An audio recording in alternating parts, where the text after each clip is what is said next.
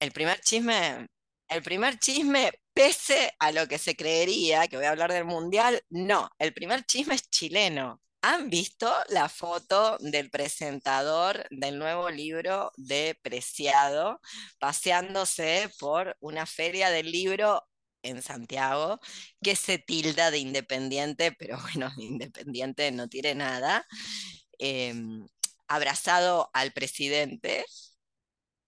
¿Lo han visto? ¿No?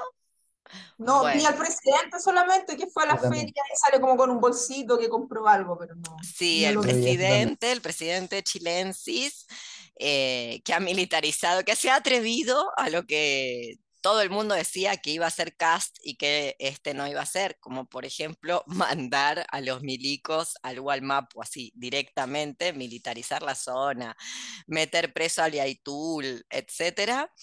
Em, se sacó una foto con el presentador, de, mm, presentador del libro de Preciado de Iforia Mundi, Ernesto Castro, el filósofo Ernesto Castro. Eh, se sacó una foto, están ahí abrazados en, una foto porque mm, en Chile les han tirado eso, Preciado les ha tirado eso a, a Chile, le han publicado un libro a este señor Ernesto Castro, entonces fue en el medio de una pandemia, en un viaje transatlántico, a presentarlo y se sacó, de paso cañazo, se sacó una foto con el presidente. Bueno, eso también forma parte del devenir call center o capitalismo de plataformas, porque toda esa información obviamente nos llega a través de esas imágenes de las redes sociales, de las cuales después Preciado nos insta a deplatform, como, como los castigos eh, de las cancelaciones, ¿no? Bueno, ese es el, el primer chisme. Ha sido publicado en Chile y se está sacando fotos con el presidente, que bueno, hay, hay gente en esa feria, yo pensaba que, que no se yo pensaba que ya a esta altura eh, Boric no se podía mover por Chile, que la gente lo, lo escupiría, o que se tenía que mover, bueno, como se mueve el presidente argentino, con guardaespaldas y gente que lo rodea y lo secunda porque sería atacado por lo menos por eh, sus antagonistas, pero no, se ve que no, que Boric la gente le, le pide fotos y entre la gente que le pide fotos, esto es notable, las fotos se las pide este señor español, todo tiene que ver con todo. Digo esto también, y ahora verán la relación, sigo con los chismes, porque Boric es de los poquísimos presidentes sudamericanos que se han posicionado a favor de esta democracia golpista en Perú. Estos fenómenos, estos fenómenos que en realidad son los mismos fenómenos de siempre, porque para mí democracia es dictadura y es como nuevamente estamos viendo la, la misma película que se vio en Bolivia, ¿no? Es la misma película, cambia, cambia de, escenografía, pero es más o menos la misma película. Y Boric apoya a la presidenta, esta presidenta que ha desplegado a todo el ejército, que no sé cuántos muertos ya eh, lleva Perú. La última vez en el conteo me quedé en nueve, pero cifras oficiales ya sabemos, deben ser muchos más a esta altura. Y está, están los militares en la calle disparando. Y acá viene el chisme de Argentina campeón. Porque pobre Perú, pobre Perú, em, siempre le toca jugar finales mundiales, de un modo u otro le toca, es su destino, le toca competir finales mundiales contra la mierda de Argentina. Esto ya pasó en el 78. En el 70, ¿saben el- ese chisme del 78, del Mundial 78 donde gana Argentina? Contalo, Daría. Por eso les pasé el video, porque ahí lo contaba, el cuello largo. Para hacer la relación neocolonial del capitalismo de plataformas, ¿no? La relación neocolonial del capitalismo de plataformas que empieza con un libro, digo, porque este, eh, este Bifo habla de las transidentidades y es ahí donde Preciado se ha enojado mucho con Bifo y acuñó esa, ese concepto de eh, marxistas que piensan de la cintura para arriba, luego desplegaremos ese concepto donde está incluido, por ejemplo, Bifo, justamente por ese capítulo de las transidentidades, y bueno, ahí está, mandando a este señor Ernesto Castro, que se saca una foto con Boric, que es eh, un de mínima un judicializador, no quiero decir palabras más fuertes porque estoy grabándome, entonces no me quiero autoinculpar, de mínima un judicializador y un un judicializador de los de Pueblo Nación Mapuche y eh, de enviarles al ejército y un agente de las forestales, que además apoya al gobierno democrático, porque estas son todas democracias, hay que decirlo, que está en Perú asesinando vía ejército por defensa de la democracia, ¿no? O sea, el ejército está defendiendo la democracia a Perú, que nadie se está enterando nuevamente, como en el 78, porque Argentina, Argentina potencia, eh, acaba de ganar el Mundial. Bueno, con tal chisme de Perú-Argentina en el 78. Em, fíjense ustedes que cuando se iba a realizar el partido de fútbol entre Perú y Argentina, según la información de este, de este, de este video. Está chequeadísima esa información, ¿eh? está chequeadísima. Es, ya pasó la historia, eso está completamente, no, no es chisme. Ajá, ingresó el dictador y... Videla a los vestuarios peruanos. A dar unas palabras de aliento para que perdieran 6-0, ¿no?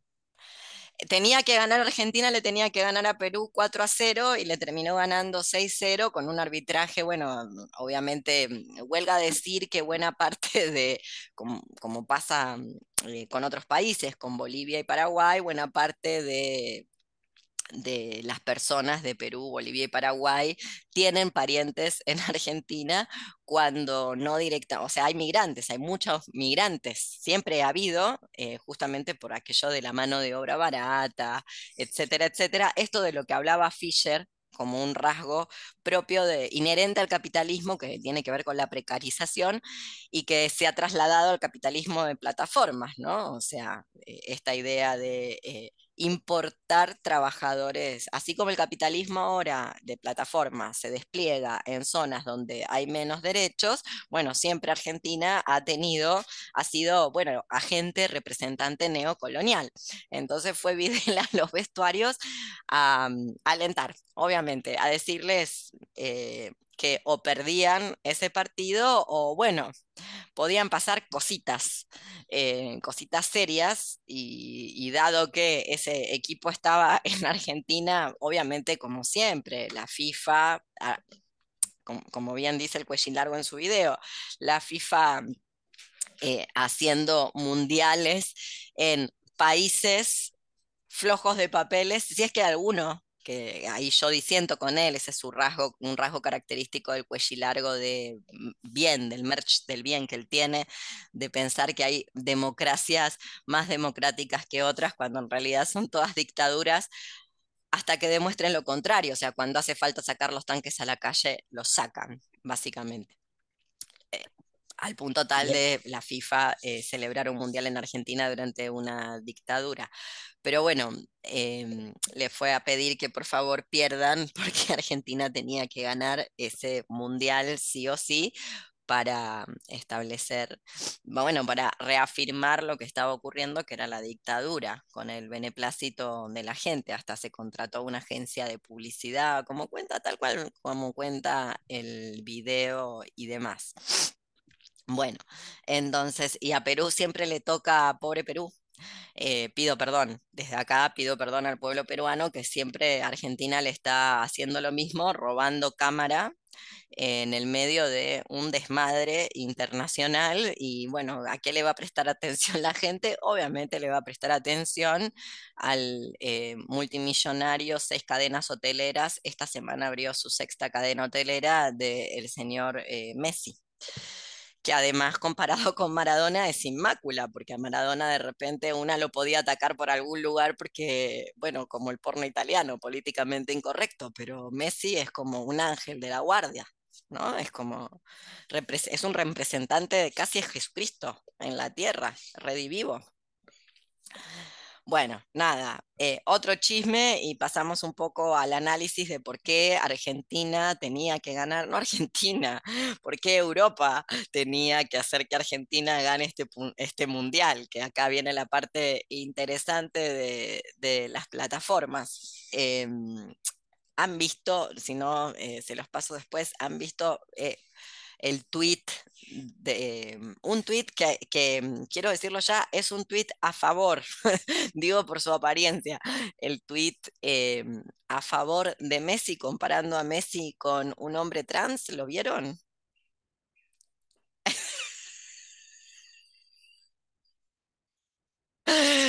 No, no, no, no puedo más. Un insulto.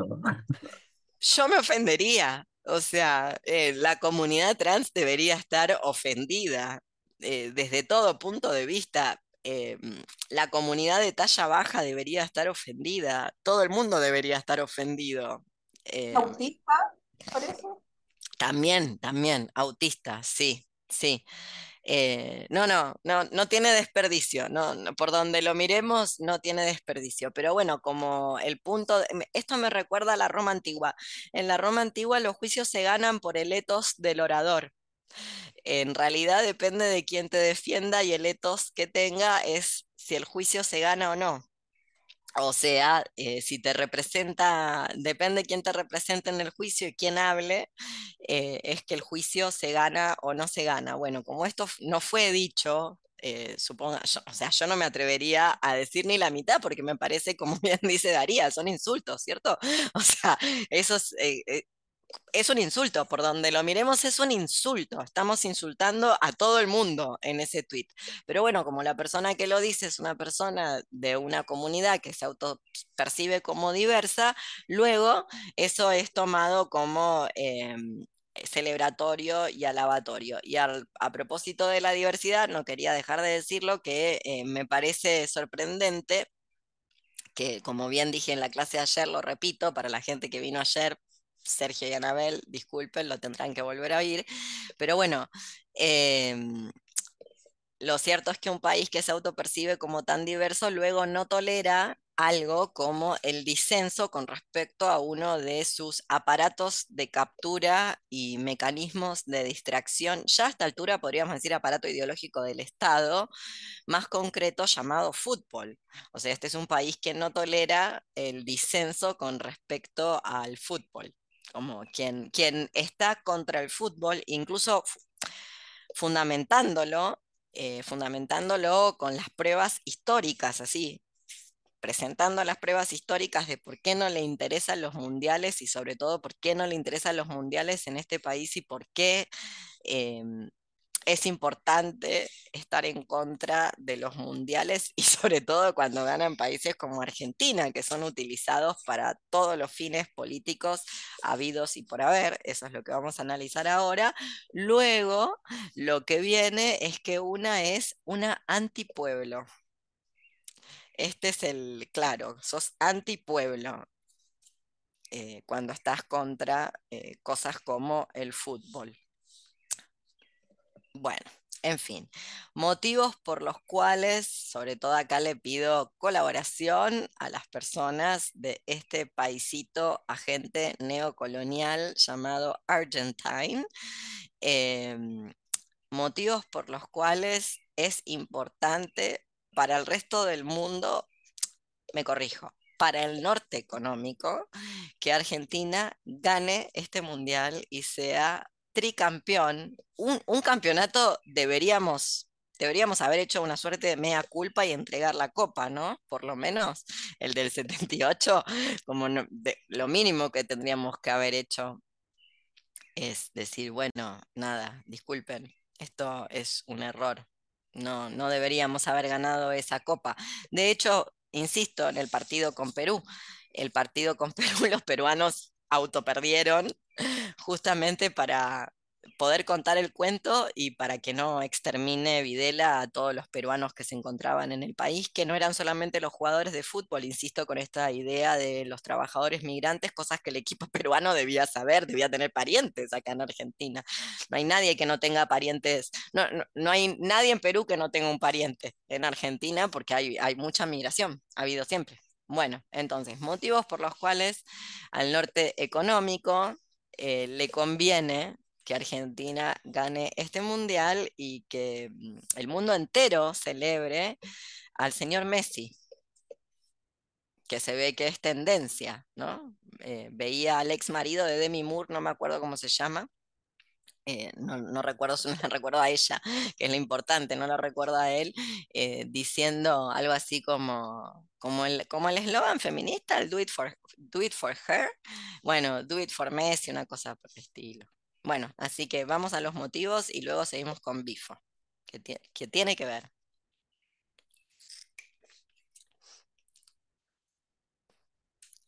Uno lo estamos diciendo, tiene que ver con Perú, con lo que está pasando en Perú. Es imposible que la prensa internacional, que, eso levante ningún vuelo. Ya está. Em, Perú puede hacer, el gobierno peruano puede hacer lo que quiera en este momento en Perú. Nadie lo va a percibir porque el, nivel de exterminio al cual está siendo sometido el pueblo peruano por una democracia, insisto, em, no va a recibir ninguna atención frente eh, a Messi y a todos los, los jugadores blancos argentinos que acaban de ganar el Mundial. ¿Qué más? Si quieren, no grabo, pero hablen. Se me ocurre que es una buena pantalla para, eh, bueno, en general hay poca reacción, pero ya ha habido cero reacción respecto de entregas de recursos naturales. Muy bien. Lo que los estados nacionales llaman recursos naturales, que en realidad no son recursos, sencillamente es la naturaleza, ¿no? Así le dicen los estados nacionales. Por ejemplo, por ejemplo, bueno, se aprobó la explotación petrolífera mar argentino. Ahí está, la plataforma submarina. El barquito noruego puede ser que se haya ido. Claro, nuevamente, la ignorancia supina de los activistas por el medio ambiente, que en realidad son una manga de burócratas ONGizados que ya deberían saber, ¿no? Que mm, las plataformas son submarinas, no necesitan de un barco. Van, te construyen la plataforma en el medio del mar y luego se va el barco. No, el barco lo único que está haciendo ahí es poner, pone la plataforma, ya está, listo, se fue el barquito. Bien, se festejaron lo del barquito, pero ya está ahí. Bien, ¿qué más? Tengo una más que además me acordaba en relación a lo que charlábamos la vez pasada. Es una noticia medio vieja, pero se terminó de afirmar durante este mes Em, los planes de gestión de agua en varias provincias. ¿Qué quiere decir eso? ¿Qué quiere decir plan de gestión de agua? A ver.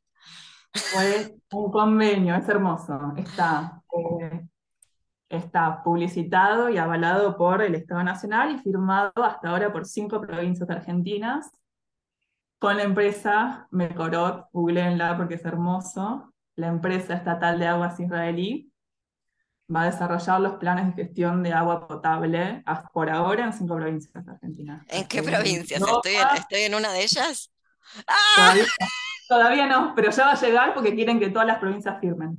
Mendoza, San Juan, eh, Creo que Catamarca, La Rioja y Río Negro hasta ahora. Ah, justo San Juan y Catamarca, que todo tiene que ver con todo, como diría Pancho Ibáñez, eh, un, periodista argentino. Entonces. Después los este detalles, porque yo lo leí muy por arriba, pero parece que el objetivo es desarrollar unos planes de gestión integral que van a poner en la misma bolsa agua para consumo doméstico, agua para producción mineras eh, eso, es lo que te iba a decir, porque justo San Juan y Catamarca está este problemita de la megaminería. El otro día entró la megaminería, la empresa megaminera Andalaga con el ejército. Yo pensé que estaba viendo, vieron, vieron que una se confunde en Instagram, pensé, estoy viendo imágenes de Perú.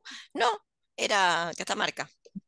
Ah, mira El, el, la, el relevo de, o sea, ¿cómo se dice? La, la presentación de prensa, lo publicado en la página oficial del Ministerio del Interior, dice que el objetivo es em, definir obras y establecer prioridades. Prioridades. Así que imagínense cuando falte el agua, a quién se la van a cortar. Prioridades, por supuesto. No se la podemos cortar eh, a las empresas que son las que proveen trabajo al país. Y acá viene otra cuestión que no estamos diciendo, pero que es la cuestión que subyace a todo esto y que tiene que ver con el lavadito de cabeza.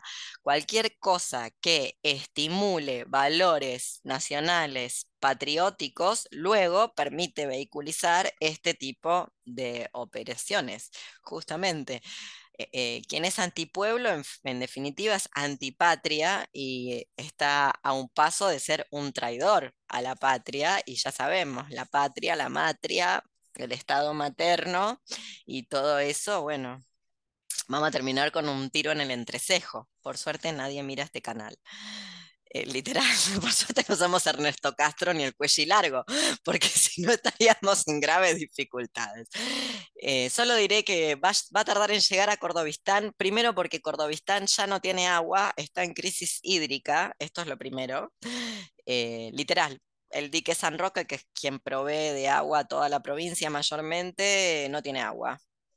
Se ve el embudo del dique que eso no lo han visto los cordobeses cuando hablas con gente cordobesa que tiene más de 50, 60 años, dicen que en su vida vieron el dique así, jamás lo vieron así. Bueno, eso primero y segundo porque es, eh, es una república separatista Córdoba, ya a esta altura quiere declarar la independencia, no sé si para bien o para mal del resto de la Argentina, por ende va a demorar un poco más en llegar. ¿Qué más? Otros motivos por los cuales era importante que Argentina tricampeona. Em, yo, yo postulo uno. En Irán se, condenó a este futbolista a muerte, ¿no? Dicen que es mentira. Hoy peleé con una, una persona, me peleó, una persona que mira mis videos, que obviamente mira mis videos porque repitió lo mismo que digo yo en los videos y en los tweets, diciéndome que eso es mentira, pero bueno, ponele, ponele que sea cierto. ¿Es cierto la, o falso? La ficción es, una, es algo material. Sí, es Totalmente, nada, más, nada más material que una ficción si no miremos un billete. ¿Alguien vio el fondo de la Reserva de Estados Unidos, que es el que sostiene que eh, un dólar vale lo que vale? Nadie, nunca nadie lo vio. Es como los ovnis, no obstante, todo el mundo cree. Ahí tenemos una ficción, nada más material que una ficción. Me hiciste hablar que tengo que hacer una remera. Así que si es, si es cierto o no, igual un futbolista millonario, ¿no? Mira, la verdad es que morir por lo que una cree y, sustenta tampoco ni tan mal. ¿Por qué te vas a morir? Mejor que morirse de un cáncer glifosateado o morirse de sed producto de que te cortaron el agua.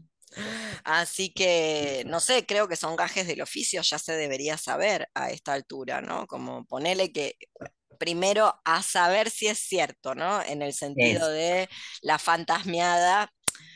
Lo que sí es cierto y lo que sí es material es que em, se sustenta, se sigue sustentando la islamofobia, la islamofobia que funciona discrecionalmente porque Qatar, que es un país también islámico, súper flojo de papeles en términos de lo que Occidente considera democracia, ya ven que ha habido, sobre todo con los argentinos, ha habido un washing tremendo porque parece que los cataríes son súper eh, maravillosos, grandes anfitriones y no ha habido argentino, se ha dicho de paso, millonario, porque ¿qué, argentino está en este momento en Qatar sino argentinos con mucho dinero?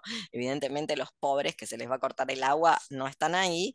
No ha habido catarí que no invite a su casa a esos argentinos millonarios a comer kebab y compartir alfajores y dulce de leche. Entonces también eso como medio, esa islamofobia como siempre, es discrecional, solamente opera, eh, como todo, eh, como, como, todos estos fenómenos eh, que ciertas autoras como Julia Buteldia o Jasbir Puar denominan homonacionalismo u homoimperialismo, operan discrecionalmente para visibilizar ciertos fenómenos e invisibilizar otros. Irán no es un aliado de Occidente, más allá de que lo que está ocurriendo con ese régimen es una democracia, como la de Perú, como la de Chile, como la de Argentina. Nos guste o no nos guste, eso es una democracia. Digo, la persona que está, el, presidente de Irán, de Irán no es Videla, no es Macera, no es la junta militar. Lo lamento, es como Hitler. Bueno, es igual. Pero bueno, en Qatar está todo bien. Con los musulmanes de Qatar descubrimos otra de las, otra de las manipulaciones del fútbol. Descubrimos que hay países islámicos amigos de Occidente y hay países islámicos que asesinan futbolistas y por ende son malos. No importa todas las mujeres que se han asesinado ahí, lo que importa es que tal vez cuelguen a un futbolista, como bien dice Daría, eh, probablemente millonario, sí, porque no es un futbolista, no sé, no sé cómo está dividido el fútbol en Irán, pero no es de, de, de, de, la D. Talleres de Córdoba, no sé si está la A, la B, me voy a ganar una golpiza acá en Córdoba por decir esto. Nada, es un club importante, por eso circula la noticia. Leo, pero lo completo. Dale, por favor. ¿Qué creo que, esconde? ¿Qué creo que esconde que esa noticia sí tenga relevancia? Bueno, que el 20 de noviembre eh, bombardearon nuevamente el Kurdistán. Ah, a las mujeres que están en armas, ¿no? qué interesante. Ah, Qué porque ahí sí, interesante. ahí sí no pasa nada, ¿no? Bombardean Rojava, ahí no pasa nada. Eh, entonces creo que, mira, que algo que quisiera compartir con la clase es que eh, por mi trabajo estoy obligada a dar seguimiento al, a los, al puntaje de los partidos de fútbol y me he negado lo más que he podido, pero ya era la final, así que tenía que preparar un, un, un- una cosa, tenía que hacer algo. Y me tuve que poner a ver cómo iban los penales y al mismo Ay, tiempo me por puse a investigar. por Horrible. favor, capitalismo de plataforma de venir call center extremo, es tortura eso. Horrible. Y al mismo tiempo, para un poco eh, solo entristecerme con otras cosas, me puse a investigar sobre eh, la descolonización del pueblo saharaui, pueblo mapuche, Palestina, eh, el Kurdistán y, y Tigray. Hmm. Y lo que vi es que ya en el Google, claro, son como 22 los, los territorios que están en conflicto armado desde los estados contra pueblos y nacionalidades en el mundo. Y no es solo Ucrania. O sea, No, claro. Pero en que, Ucrania hay rubios y todos los otros lugares que vos mencionaste no hay rubios, porque ni en Tigray, ni en eh, el pueblo saharaui, ni en ninguno de esos otros lugares que vos mencionaste, eh, hay gente ni blanca, ni rubia, ni enemiga de, de cosas que no son Occidente. Porque Ni en Perú, que está al Perú, lado de no, claro, Y por supuesto, Perú. Así que nada, Irán es muy malo por condenar a muerte a un futbolista, eh, pero todo el mundo está bien. Argentina ganó. Perfecto, qué bueno. Y Messi es un ángel de la guarda, un ángel El ángel luminoso. trans. El ángel trans, el ángel trans. Es lo más parecido, el tuit decía, es lo más parecido que tenemos a un hombre trans, y cito el tuit, esto no lo estoy diciendo yo, es un tuit. Eh, Messi es lo más parecido que tenemos un hombre trans, enano, hormonado y autista. Bueno, ok, nada. Eh, me dan un segundito que escucho que se le cerró la puerta al gato y no para de llorar. Tranquilos. Bueno, eh, lo primero que voy a decir de Bifo es que me parece que es un, lo podríamos denominar el filósofo de los prefijos. Alguien le ha dicho a Bifo que se inventa palabras compuestas sobre todo por un fenómeno em, que, que tiene que ver con colocar prefijos, luego genera un aparato conceptual, ¿no? Como si, si ha, aprendido a utilizar el italiano como una lengua aglutinante. Ese es el nombre técnico que se usa en lingüística. Entonces él utiliza el italiano como una lengua aglutinante y se ha convertido en el filósofo de los prefijos, aun cuando no un sufijo. Bien. em, la filosofía no tiene ninguna tarea, lo digo porque el libro abre con, nuevamente, como estuvimos viendo con toda esta saga, ya podemos hablar de una saga de libros, ¿verdad? Una saga de libros, son como, como eh, un- una saga de Netflix, podríamos decir, de, que de todos estos libros. Todos se presentan con una tarea de un filósofo que a su vez es parte de aquello que describe, ¿no? Como es parte del objeto de estudio que analiza. Es por un lado un filósofo especialista, cuando no un consultor, ese es el nombre que a mí me gustaría darle a esta gente, consultor, especialista consultor, eh, pero que también forma parte, es un, de, si bien forma parte del equipo de expertos, también forma parte de, eh, él, él cree que forma parte del cognitariado, ahí está, el sufijo, eh, del cognitariado que él describe, ¿no? Y, nuevamente se renueva esta vieja idea sartriana del intelectual comprometido. Intelectual comprometido peor que la época de Sartre, porque ahora el compromiso pasa por el objeto de estudio. Entonces, si mi objeto de estudio es, suponte, eh, los afectos y las emociones y los sentires y devenires en un mundo interseccionado por el capitalismo de plataformas, ergo yo me convertí en aquello que estoy analizando y describiendo. Como si eh, entre Bifo y un operador de call center, una persona que trabaja en redes, un personal em, contratado del delivery por las aplicaciones de, de las apps de los celulares, no hubiera distancia. Él, es la vanguardia iluminada, pero también es ese, forma parte de esos eh, trabajadores. Luego nuevamente la misma sopa de siempre. Eh, soluciones, intentos de soluciones totalizantes desde una universal. Yo creo que estos ya son dos datos que nos da Bifo que nos da Bifo y que nos dan todos estos autores, de los cuales hay que desconfiar, que nos sirven metodológicamente para desconfiar de lo que sea que tengamos delante a la hora de leer, no solamente de estos autores. O sea, cualquier persona que se presente como un especialista, pero que a su vez también un intelectual, como esto, ¿no? La tarea del filósofo, la tarea de la filosofía en nuestros tiempos. Bueno, nada. Eh, Pan duro es eso, ya lo sabemos, ya lo conocemos, es pescado podrido. Y que a su vez, que por su objeto de estudio crea que luego eso le da un halo, una mácula revolucionaria, va de la mano también de la misma desconfianza de estas generalizaciones universalizantes de teorías totalizantes. Todo lo que está diciendo Bifo aplica a Europa, no sé si aplica a otros lugares, no sé si aplica a estos países en conflicto, invadidos, de los que hablaba Daría, probablemente no. Al margen de que es demasiado veloz, hay que decirlo, demasiado veloz para, mm, para precipitar inferencias lógicas, ¿no? Como por ejemplo eh, las tasas de suicidio. Agarra los índices de suicidio, los cruza con la tecnología y dice, ah, esto es lo que, este es el motivo por el cual la gente se suicida tanto en Corea y en Dinamarca, ¿no? Porque estos son países altamente tecnologizados.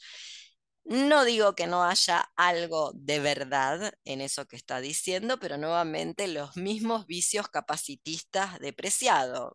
Eh, tienen mucho más en común, los que se pelean se aman, dice el dicho, ¿no? Tienen mucho más en común de lo que van a aceptar jamás que tienen en común, justamente porque mm, eh, también Preciado cree que el mal es la red social y yo no digo que sea el bien ni mucho menos, pero a esta altura, a esta altura de las aplicaciones que leen textos cuando una es no vidente, me parece que es innegable que el problema tal vez esté pasando por otro lado, por ejemplo, o que hay otros factores que tienen que eh, ser tenidos en cuenta. Por ejemplo, con respecto al suicidio, de estos lugares que menciona como Corea o Japón o Dinamarca, donde las tasas de suicidio parecen ser elevadísimas, eh, hay otros factores que hay que tener en cuenta. En Dinamarca y en toda Escandinavia, que las tasas de suicidio son muy altas, la falta de sol, por ejemplo. que eso lo sabe cualquiera, ¿no? Como la, falta de exposición al sol produce desbarajustes bioquímicos, con la pandemia se ha visto, o sea, como la gente no tenía vitamina D porque nadie se expone al sol, ergo, luego no tiene un sistema inmune fuerte, y lo mismo ocurre eh, con este fenómeno que se llama SAD, SAD, que es el Seasonal Adaptation Disorder, que se produce en países como Escandinavia, también en Irlanda, que las tasas de suicidio son muy altas. Y ahí vuelvo con que hay otros elementos que no están siendo tenidos en cuenta. En Irlanda, eh, buena parte de la gente lo sabe y si no lo sabe se está enterando ahora. Uno de los motivos por los cuales la tasa de suicidio son tan altas se llama Iglesia Católica. Un país altamente católico donde vivir de una manera no heterosexual, y no estoy hablando de heteronormal, heteronormal ya a esta altura es el mundo, sino no ser heterosexual es casi imposible y te pueden matar en tu barrio por ende mucha juventud se suicida. O bueno, ignorar eh, que, no sé, que tanto en Corea y Japón eh, han sido sometidos a invasiones permanentes y que bueno, luego es muy difícil sostener la vida. Bueno, en fin. Pero, em, dicho esto, también quisiera recordar, a propósito de algo que sostiene Bifo, que y preguntarles qué opinan ustedes si hay o no realidad por fuera del ser humano, por fuera de su percepción. ¿Qué opinan ustedes? ¿Existe la realidad por fuera de nuestra percepción? Sí, no, ¿por qué? Pregunto.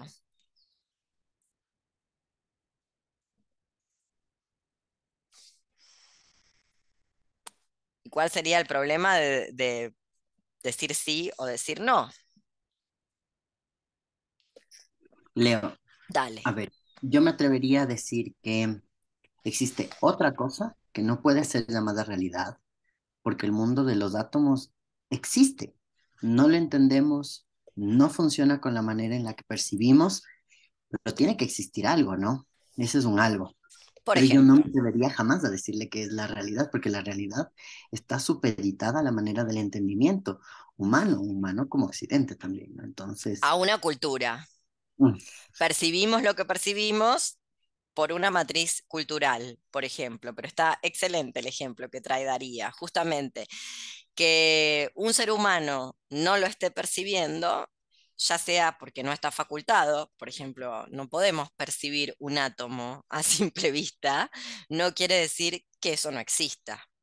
Digo porque por momentos parece que todo depende, eh, se, cae en una espiral relativista fuerte, Bifo, donde parece que eh, las cosas son construidas por la percepción humana. Y si bien eso es en parte cierto, es ignorar cosas tan obvias como lo, cosas tan obvias que luego la gente no piensa como las que está diciendo Daría, ¿no? Que, que no sé, como hay un mundo donde hay habido y tal vez haya luego que no tiene que ver con que lo que los humanos pueden o no percibir. Luego ya sabemos que eh, a lo que llama humano es Europa, por supuesto, ¿no?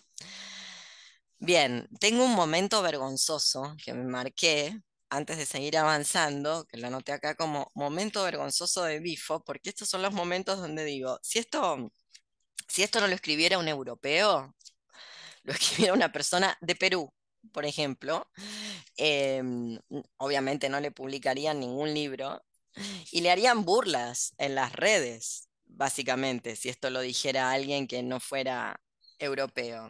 La página 39, el capítulo, acá viene el, filósofo, el filósofo de los prefijos, la infoesfera, la infosfera sensitiva, eh, el organismo sensible. Y acá dice, la sensación es la apertura en los últimos, la última oración.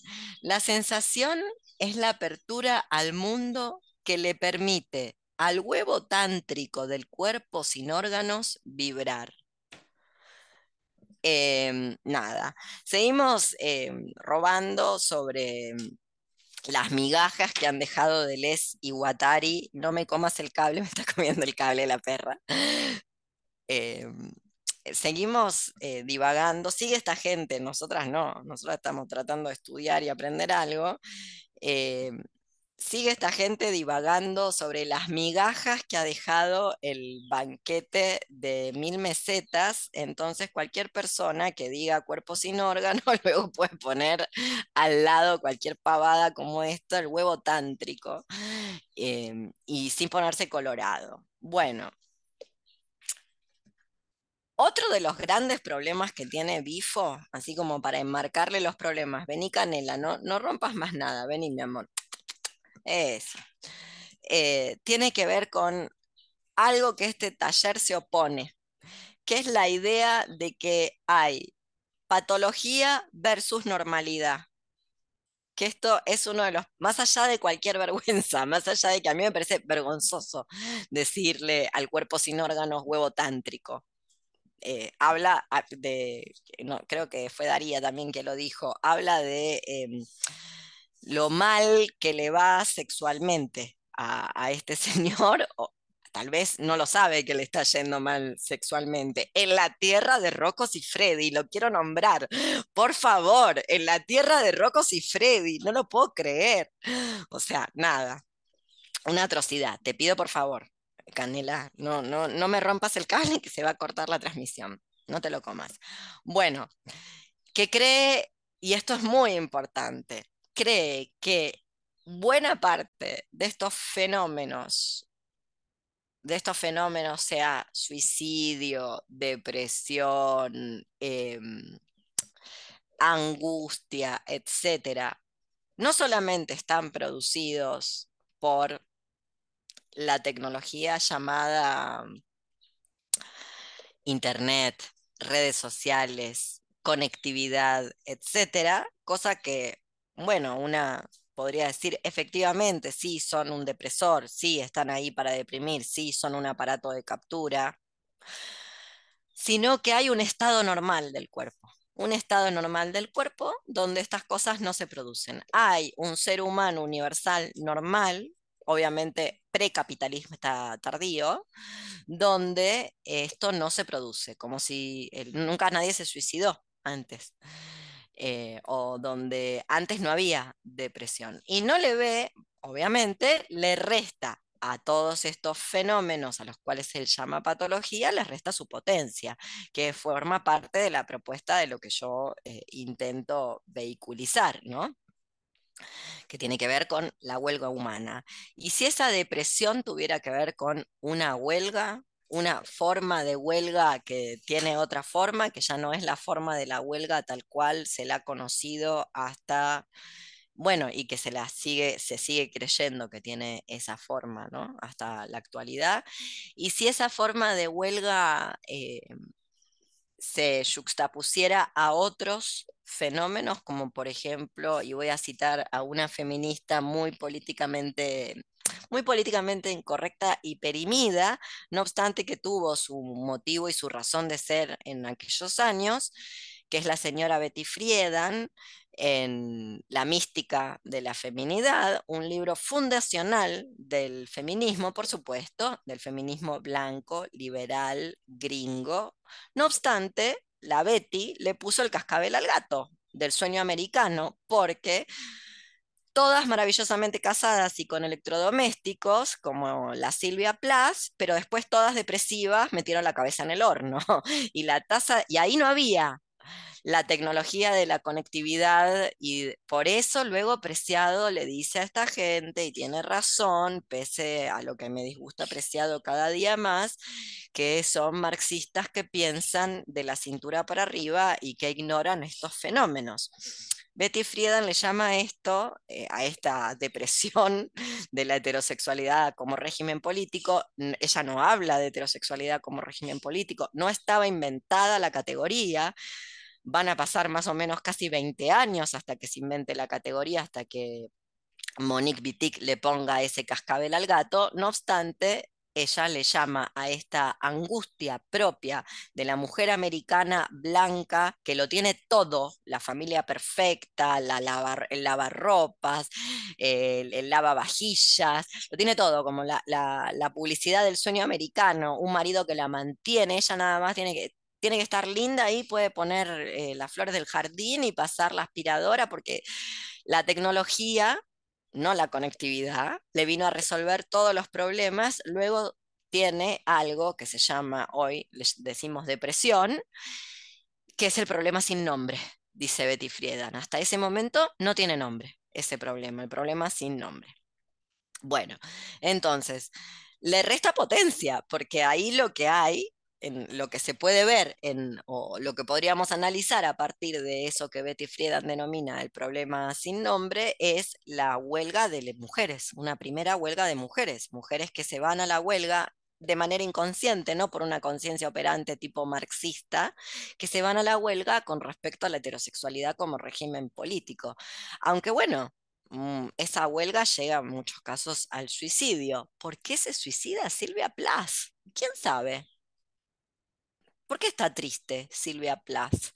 Si lo tiene todo, un marido estupendo. Una lee las cartas previo a casarse con Ted Hughes, el gran poeta, poeta laureado. Ser poeta laureado en Inglaterra es como que te den el Nobel, ¿eh? Es como ganarse, es el, máximo premio que te pueden dar. Eh, maravillosa, está enamoradísima del señor Ted. No obstante, está, metió la cabeza en el horno tan bien que le iba a, la Silvia. Bueno, ya ven, no es tan maravilloso estar casada y tener hijites y la casita y todo eso. Por eso hace tanto publicidad la heterosexualidad como régimen político. Voy a mostrar esto que digo de creer en la normalidad versus la patología que nuevamente gente que si bien anda usufructuando de mil mesetas, poniendo prefijos y sufijos y pensando que inventó algo nuevo cuando ya estaba inventado, eh, luego se olvida la enseñanza máxima de mil mesetas. En ningún lado, digo, si alguien está loco en mil mesetas es el capitalismo, por eso se llama capitalismo y esquizofrenia. El que es esquizogénico no es nuevo, eso más viejo, el viejo psiquiatra este Bateson lo había inventado, ¿no? De que el capitalismo es esquizogénico la familia es esquizogénica y que luego lo único que puede producir es nuestras subjetividades esquizos o que podemos también denominar del doble pensar, como 1984. Bueno, leo. Eh, esto estaba página 48, fíjense. La emoción en el cibertiempo, otro prefijo, me encanta, me encanta el señor de los, el filósofo de los prefijos. Si Preciado les dijo marxistas de la cintura para arriba, yo quiero decirle a Bifo el filósofo de los prefijos. Bueno, dice así, llamemos infoesfera al universo de transmisores y cerebro social al universo de receptores. El universo de receptores, seres humanos hechos de carne, y de órganos frágiles y sensuales, no está formateado de acuerdo con los estándares de los transmisores digitales. Este es alguien que nunca se inyectó anticuerpos monoclonados. Bueno, aunque el sistema nervioso es sumamente plástico y puede mutar al ritmo de la infoesfera, el formato del transmisor no se corresponde con el del receptor. Entonces, ¿qué sucede? No? Es como hay una incompatibilidad.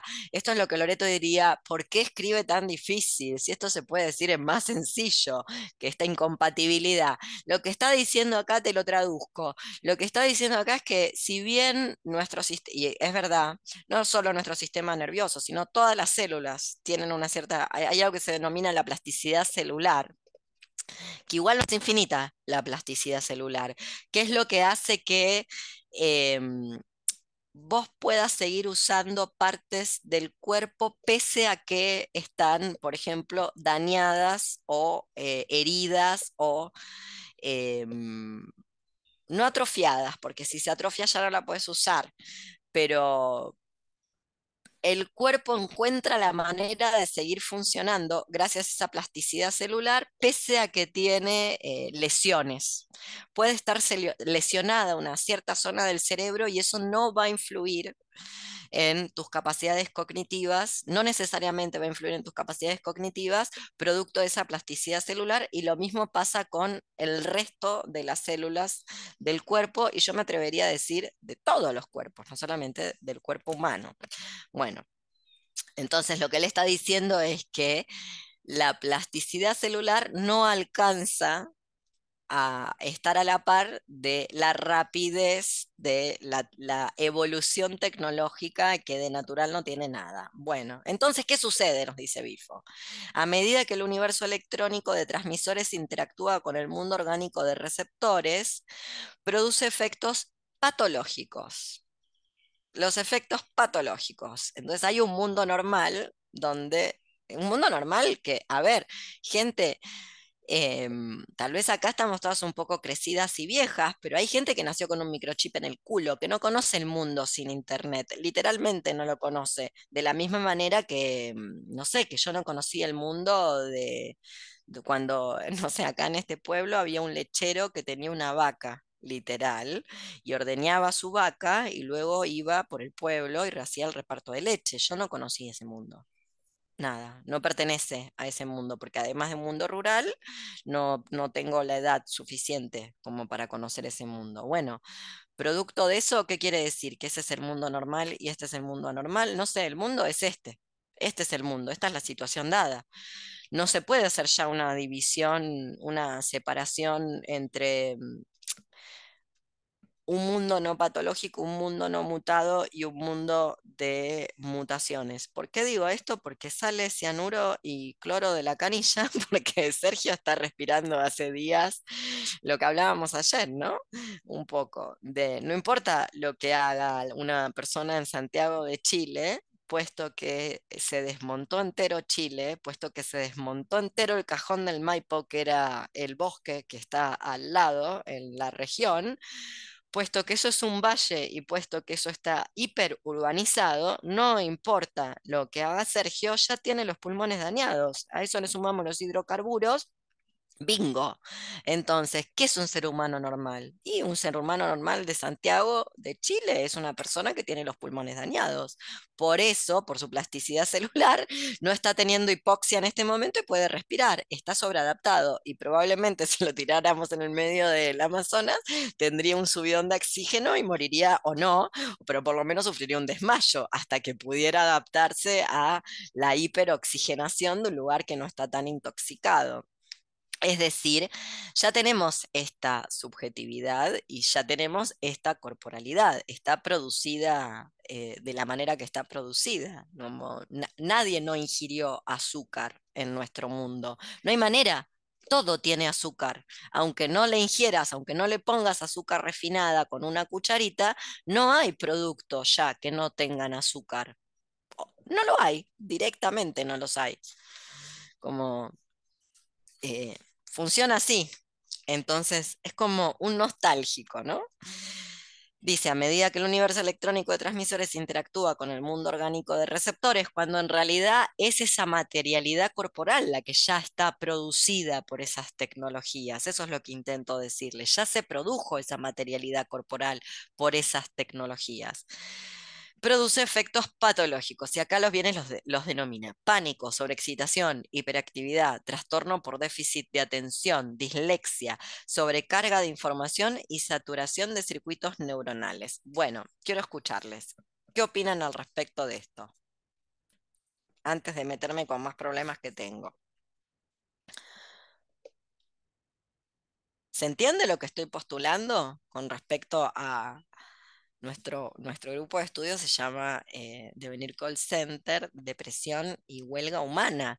Y el problema no es que mm, eh, hay, hay una humanidad normal y no la podemos alcanzar, sino que tal vez deberíamos desagregarnos del concepto de humanidad. La humanidad ya está creada, es la que crea, es creada por estos dispositivos, o al decir de Watari y de Les, equipamientos, y ya viene mediado por el lenguaje. Eso no quiere decir que hay lugares donde hay mejor oxígeno, ¿eh? Hay lugares donde hay mejor oxígeno que en Santiago de Chile, donde es especialmente malo. Sí, Sergio. Es que me, me da la impresión leyendo el libro que él es humanista. Y, Muy, brutalmente humanista. Y por eso es raro que quizás hable tanto, o creo que él fue amigo de Guattari también. bueno, como Guattari está muerto, es como Alejandra Pizarnik en Argentina.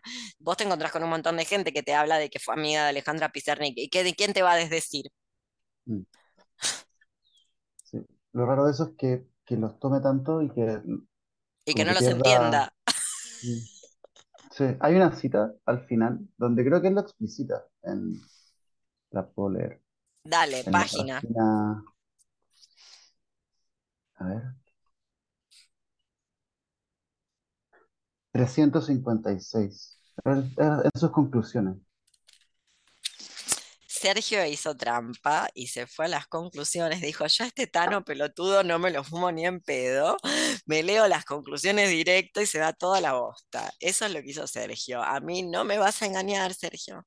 No, sí lo leí todo. Sí, Sí, sí, tengo todo subrayado. sí, claro, claro. Dale. Página, eh, ¿qué, en párrafo? la, en la mitad de la página, en Pero ¿cómo empieza el párrafo? el El autómata. ¿cómo? El autómata bioinformático. Dale, lee todo el párrafo, porque es ¿No? impecable ese párrafo. Además está lleno de prefijos. Amo. Eh, Dice, el autómata bioinformático se forma en el punto de conexión entre máquinas electrónicas, lenguajes digitales y mentes formateadas de manera compatible con sus códigos. Su flujo de enunciación está haciendo emanar un mundo conectivo que los códigos conjuntivos ya no pueden interpretar. Un mundo que es semióticamente incompatible con la civilización social que resultó de los cinco siglos de humanismo, pensamiento ilustrado y socialismo. Y aquí es donde yo creo que él se, se delata, por así decir, Se delata los cinco siglos. Bueno, acá hay que decirle a Bifo, en este lado del mundo donde estamos todas las que formamos parte de este taller, la gente con la que merece la pena ah, intercambiar una palabra, a esos cinco siglos le decimos conquista, le Mm. decimos expolio, le decimos colonialismo, y el motivo por el cual estamos respirando glifosato, comiendo Monsanto, em, Argentina sale campeón, a Perú están matando a toda la población eh, originaria y a toda la población no criolla que vive en el barrio de Miraflores en Lima, que es básicamente el único barrio fino eh, de Perú, por ese co- neocolonialismo que son los cinco siglos que él llama humanismo, que empieza con un mercenario italiano, justamente eh, subiéndose un barco financiado por la reina Isabel a descubrir un mundo que ya se sabía que existía y el cual la reina Isabel dijo, qué interesante, ¿hay plata ahí? Vaya a buscarla, porque iban a buscar plata. Luego se encontraron que había suficiente oro como para hacerse un puente desde Cusco hasta eh, Castilla. Pero bueno, detalles. Es impresentable. Una dice esto en un congreso y en este momento yo creo que te tiran un tomate. Bueno, luego aparece Boric caminando por, por las ferias del libro que se dicen autogestivas y sacándose una foto con Edgardo Castro y a la gente no le parece tremendo que eso aparezca ahí en imagen, ¿no? Pero bueno, qué sé yo. Sí, dale, seguí. Era eso lo que ibas a leer porque a mí me gusta la parte donde se mete con la ciencia ficción. Bueno, era lo que venía justo después, que es yo nunca seré capaz de vivir en paz con el autómata porque fui formateado en el viejo mundo. Y ahí creo como que lo, bueno, lo Él sincera. cree que fue formateado en el viejo Mm. mundo, pero la realidad es que como las computadoras viejas em, o a los celulares viejos te reformatean. Él cree, y yo, yo le puedo conceder que una se lleva del viejo mundo ciertos saberes que el nuevo mundo no tiene, como por ejemplo, no sé, buscar en un diccionario. A mí no me frena, por ejemplo, que se me corte internet, porque de hecho tengo diccionarios. Rarísimo, ¿viste? Como la gente no tiene más diccionarios. Bueno, o saber etimologías, porque no todo se puede googlear, o mm, como le pasaba esto muy del mundo antiguo. En el mundo antiguo no había libros, el libro es una tecnología moderna, muy moderna, mucho más moderna de lo que se cree habitualmente. Ergo, la gente aprende de memoria en el mundo antiguo, pero aprende de memoria no porque no está pensando, porque buscar en un rollo de papiro dónde está la cita es realmente una cosa imposible de hacer. Entonces te conviene toda la vida memorizarte el texto si lo querés citar, que andar buscando, imagínense, escripta continua se llama. No había diacríticos, los diacríticos son un invento bizantino, el punto, la coma, los acentos todos inventos bizantinos, rebuscadísimos para el, para el pensamiento antiguo. Entonces, el mundo antiguo del Mediterráneo aprende de memoria los textos. Bueno, la memorización no es solamente eh, repetir como un loro, sino tiene que ver con, no tengo el libro en la mano, es muy útil cuando después, eh, no sé, este señor Auerbach que escribió Mimesis, es muy útil cuando te invaden los nazis y vos te escribís un libro de, no sé, de mil páginas de memoria porque no tenés tu biblioteca y estás encerrado en un sótano, que es lo que hizo básicamente Auerbach con Mimesis, sabía los libros de memoria. Justamente, yo eso se lo puedo conceder, que él conoce cosas y porta un saber que viene previo a, esta, a este formateo. Lo que no le puedo conceder es luego la pavada del viejo mundo, el nuevo mundo, y creer que él no fue tocado por la varita mágica de este nuevo mundo, de la conectividad, de la que él no es, eh, él no es bioinformático de la infoesfera informática y de los autómatas. Y yo quiero seguir con la cita y luego te cedo la palabra. Y yo nunca seré capaz de vivir en paz con el autómata porque fui formateado en el viejo mundo. Es por eso que no es capaz de vivir con el autómata. A propósito, hay un sociólogo del siglo XIX que ya habla de los sonámbulos. Es uno de mis sociólogos favoritos, es el señor Gabriel Tarde. Nunca es tarde para leer a tarde, yo prometo que algún día lo estudiaremos. Digo, no es nuevo esto del autómata y los autómatas no son ni del siglo XX ni del siglo XXI. Hace muchos años que existen los autómatas y son todos biomecánicos. ¿Nunca vieron un títere? Que es como el protoautómata. Bueno, ¿quién maneja un títere si no es un biomecánico? Digo, no los inventó Giger, el, creador de Alien a los biomecánicos. Bueno, sigo. Digo, como dice Pris en Blade Runner, entonces moriremos porque somos estúpidos. Esto es tremendo. A mí, estas son las cosas que me ofenden en la moral. Cita a una replicante, básicamente a un robot, un robot mejor que los seres humanos, tan humano que es demasiado humana, más que humana, para para estar en contra de los autómatas bioinformáticos. Bueno, mi cuerpo sobrevive porque no puedo encontrar la salida. No, eh, Bifo, tu cuerpo sobrevive porque sos italiano y probablemente tengas eh, privilegios, claro. porque sos europeo y porque la mugre la vienen a tirar acá, Bifo. Eh, lo mismo le pasa a Silvia Federici, este tipo de cosas son, son, es muy de Italia, muy de Italia. La raza humana se está convirtiendo en un ejército de sonámbulos. Nunca es tarde para leer a tarde, recuerden lo que les digo.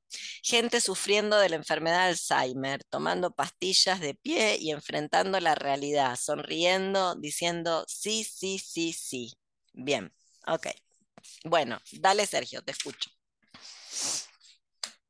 Em, no, pero era más o menos eso. Igual agregaría a lo que tú estás diciendo que parece que varias veces que cita a gente, digamos, no europea, hace algo parecido, porque cuando habla de los Olmeca un poco antes, también lo ingresa en la humanidad para naturalizar que... Que no estaba inventada en la época de los... O sea, no estaba inventada. Y cuando cita a este autor, que no me acuerdo cómo se llama, que de origen de la India, que vivió en Inglaterra y que está deprimido, algo así como que vivió en todas partes del mundo, también lo ocupa como para decir, eh, como para caricaturizarlo y universalizar un poco lo que él está proponiendo, que es que el mal avanza en la conectividad y el bien en la conjuntividad va perdiendo, se va extinguiendo. Es como que su mundo se va extinguiendo, pienso yo, y ocupa estos externos de su mundo para, para eh, robustecer su argumento. Sí, y hace un regreso a la naturaleza. Yo eh, voy a ir para atrás a la página 51, eh, previo al colapso Prozac, el último párrafo, como resultado, en el amor actual, para los amantes precarios, esto es hermoso, ya no habría tiempo disponible para las caricias y la conversación, y el sexo rápido exige entonces un soporte farmacológico. Efectivamente, Daría tiene razón. Este señor eh, debe ser un desastre sexual. Además de que es tan heterosexual que ya duele lo heterosexual que, que es, ¿no? Es como... En la sensibilidad reducida, el sexo es sexo sin atención y la atención requiere tiempo. El soporte farmacológico, o sea, nuevamente, es verdad lo del tiempo, es verdad lo de la reducción del tiempo sería ocioso engañarnos, pero eso forma parte de lo que construyó el humanismo, no de lo que el humanismo eh, trajo como bonanza. Forma parte, como diría Fisher, esto no lo trajo el capitalismo de plataformas, ya estaba aquí con el capitalismo previo a las plataformas. Tal vez las plataformas lo aumentarán o lo profundizarán o lo intensificarán. Y luego yo supongo que esta es una de las cosas que Raya tanto apreciado cuando lee a Bifo o cuando se encuentra con este tipo de cosas, no supone el uso, la Vieron que la teoría queer tiene que ver con la reapropiación de la injuria y no es lo único que una se puede reapropiar. La injuria no es lo único que una puede tomar y reapropiarse y utilizarlo contra aquello eh, que lo produjo. Obviamente no todo es reapropiable, yo no creo que un Estado sea reapropiable, por ejemplo.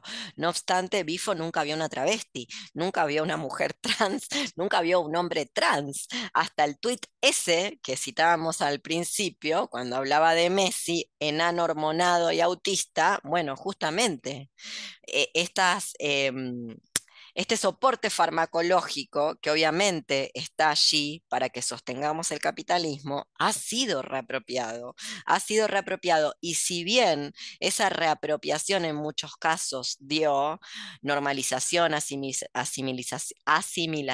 asimilacionismo, visibilizacionismo em, y demás atrocidades que tienen que ver con el régimen heterosexual, si algo demostró es que no hay seres humanos naturales, que la idea de ser humano es una construcción política. No me quiero poner acá porque después me hacen burling en redes sociales cuando digo que todo es una construcción política, ¿no? No obstante, como posmoderna nivel 5, todo lo que todo lo que dé sombra es una construcción política. No obstante, si algo es una construcción política, es esta idea del ser humano. Y esto que él cree que es el formateo del viejo mundo, eso ya es un ser humano. O él cree que se ve como qué, como un olmeca o como un romano. Él realmente cree que, además, realmente creemos que los romanos comunes, el populacho romano que Nerón mandó a incendiar mientras tocaba la lira en el monte, que se veían como las estatuas? No. Obvio que no, tampoco. Eso era así. ¿Ustedes se creen que, que, las mujeres griegas se veían como la Venus del Milo? No, así se debía ver la modelo que le hizo de modelo, no sé de quién la hizo, a la Venus del Milo, la Etaira que le hizo de modelo, básicamente. A ver si las campesinas se veían así. Bueno, entonces, este cuerpo normal, que de normal, normal porque es la norma, básicamente, este cuerpo humano normal es una producción política y esa producción política lo digo en Foucaultiano, el ser humano, el sujeto que se nos invita a liberar, ya es un producto, por eso se llama sujeto. Entonces, no se puede eh, separar el poder de su producto, porque no es externo. Bueno, nuevamente, lo que sí se puede en muchos casos es reapropiarse de aquello que produjo ese cuerpo, que es lo que se está haciendo. Y que es lo que, que muchas veces eso que se está haciendo, si voy muy rápido, eh, me preguntan, que muchas veces eso que se está haciendo, en lo único que redunda, como ya dijimos, es en mayor heterosexualización, en mayor heteronormatividad, en mayor heterocapitalismo o en una intensificación, pero lo que prueba es que no es normal, que no es natural, que no está dado, que es una construcción política de nuestro siglo. Que él sea como es y se vea como es, por ejemplo, tiene que ver, ¿lo, ¿lo han visto a Bifo alguna vez? Es el típico hombre heterosexual del intelectual del capitalismo. Una barriguita, patitas de tero y bracitos sin tono muscular. Bueno, eso es producto de que nunca tuviste una pala en la mano, Bifo, porque trabajabas de ser intelectual. Ese cuerpo es el producto del dispositivo silla. donde te hiciste e intelectual, pero así no estudiaban los filósofos griegos, porque los filósofos griegos, todos, todos los pensadores griegos, son peripatéticos, hasta el imbécil de Platón. ¿Eh? Se camina. La filosofía no es algo que se hace en el mundo antiguo sentado, esto es una cosa que nos pasa ahora en el mundo moderno. Entonces ese cuerpo que él tiene, que cree que pertenece al formateo del viejo mundo, se llama comer harinas, pasta en Italia, fettuccini, básicamente, ravioli, no sé, bolognesa, básicamente. No tengo nada en contra del mundo de las pastas. Seré una resentidóloga porque yo no puedo comer harinas, porque no las puedo digerir, porque mutada genéticamente, porque glifosato, hidrocarburos y mierdas. Ustedes tampoco se van a salvar olvídense, ya seguro deben tener alguna enfermedad inflamatoria gastrointestinal. No conozco a nadie que caiga bien en este momento del mundo. ¿Y cómo va a caer bien con lo que estamos tomando? Entonces no, no termino bueno, no es que no termino de entender, ese soporte farmacológico que efectivamente existe, no voy a negarlo, porque mm, en la pandemia se ha notado cómo ese soporte farmacológico puso de pie a los trabajadores que no se autoperciben como trabajadores, se perciben como consumidores y que quieren darse el gustito y han ido como ejército de erguidos a sostener la masacre o eh, lo que yo denomino la gestión tanatopolítica de la pandemia. Lo cierto es que en muchos casos ese régimen, ese, lo que Preciado llama el, régimen farmacopornográfico o ese soporte farmacológico, puede ser reapropiado y hay claros ejemplos de esa reapropiación por todos lados, incluso em, sin, sin que tengan que ver con el género hay gran cantidad de hormonas, por ejemplo, que son usadas por o para paliar los efectos adversos de enfermedades autoinmunes, por ejemplo. Por ejemplo, em, la melatonina, esta es una que me enteré hace poco, un, un truco, no sé, creer o reventar, la verdad, ¿eh? creer o reventar. Me lo pasó una amiga que tiene COVID persistente y que se agarró, el, se agarró el COVID, se enfermó el COVID previo a las vacunas, entonces la levantó en pala el COVID y hace tres años que vive saturando en 85, básicamente, con una bigotera con 40 años, como si tuviera un pulmón de, y un corazón de una persona de 95 que está a punto de infartarse, ¿verdad? Bueno, Parece que la melatonina, que es una hormona y que se usaba para este tratamiento para dormir mejor, a mí nunca me resultó para dormir mejor. Mi insomnio de Crohn se caga de la risa, eh, mi cortisol se caga de la risa de la melatonina, pero lo que no se caga de la risa es la migraña. La migraña no se caga de la risa de la melatonina. Ayuda, por lo menos a mí. Truco post-COVID, COVID persistente. Bueno, creer o reventar. Vuelvo a lo mismo, no tenemos la evidencia empírica, pero ¿de dónde saca este tipo? Eh, bueno, claro, no conoce una travesti, no conoce una trans, no sabe que todas las trans y todo el colectivo trans travestis ha tomado los estrógenos y la progesterona que se usa tanto en los tratamientos para menopáusicas como en los tratamientos para inhibir ovulación y los han utilizado para eh, feminizarse. Cree que femenino igual mujer, masculino igual varón, y lo cree en el 2016. Porque si me dijeras que lo cree en 1971, cuando fue escrito el antiedipo, vaya y pase, que igual las feministas ya estaban diciendo cosas ahí. No obstante, en 2016 es ser bruto ignorante. No es el único área donde es bruto ignorante. Lo voy a probar, porque hoy vine muy mala, muy mala, mala, mala, mala, mala, como dice Urda Pilleta. Después del primer intento de suicidio me volví, me decidí a mí misma cínica e inmortal. Me volví mala, mala, mala, mala, mala. ¿No vieron nunca ese sketch? Me define de cuerpo y alma. Soy ese personaje, sucia, culona, todo lo más marginal. Puto, puta. Bueno, sigo leyendo. En la sensibilidad reducida, el sexo es sexo sin atención y la atención requiere tiempo. Foucault diría, que Occidente no tuvo nunca un ars erótica, sino que Occidente, lo que él llama estos cinco siglos de humanismo, está fundado sobre una scientia sexualis. Entonces nunca tuvo esto que él cree que, que ha tenido en algún momento previo a que haya tecnologías eh, o tecnologías, bueno, cognitariado, infosfera y todo esto. El soporte farmacológico y dentro de estas las drogas para la disfunción eréctil, como el Viagra, no, él no sabe que hay personas con clítoris que toman Viagra. Desconoce que hay gente que se toma Viagra para irse al boliche. No sabe, nunca se encontró con nadie, no, no participó de las rave del 2000 de Europa. Bueno, eh, tiene más que ver con la disminución de la tensión de la que hablo con la impotencia física. Bueno, y esa es la otra. Cree que no existe, luego, tanto se llena la boca con las patologías, luego cree que no hay algo que, claro, cuando no se te para la chota y sos varón, eso no existe. Eso, eh, eso no existe como patología. No, no, puede ser que tengas un problema con la irrigación sanguínea o un problema vascular, entonces no se te para el pene. No, cuando sos varón, cis, ¿verdad? Ahora, si tenés Alzheimer o si tenés ataques de pánico o si tenés depresión o si sos suicida, entonces eso sí existe. Es buenísimo.